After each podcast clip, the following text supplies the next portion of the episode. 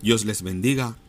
Hoy quiero compartir con ustedes en el libro de 2 de Tesalonicenses, capítulo 3, versículo 3, que dice así: Pero el Señor es fiel y les dará fortaleza y protección contra el maligno.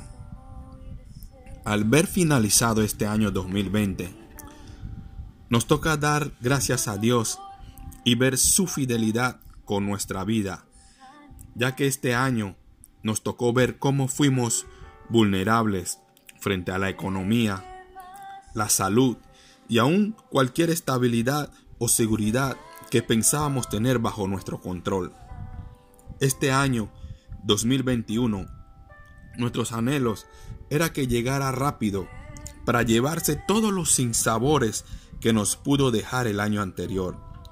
Pero lastimosamente, la realidad será otra podrá ser más difícil.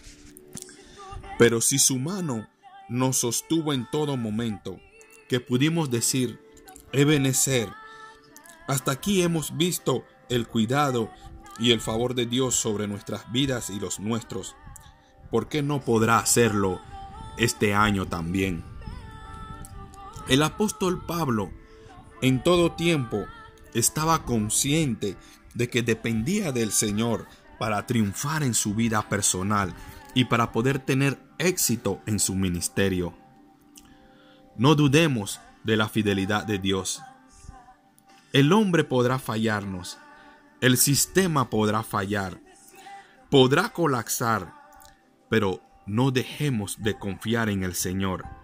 Él es fiel, es fiel en todo momento y su fidelidad se mostrará a nuestro favor fortaleciendo nuestras vidas y guardándonos de todo mal. No sé cómo vienes 2021, pero te animo, tú que me escuchas, agárrate del Señor y sé fiel, porque Él lo será contigo. Recuerda, todo lo podemos en Cristo que nos fortalece.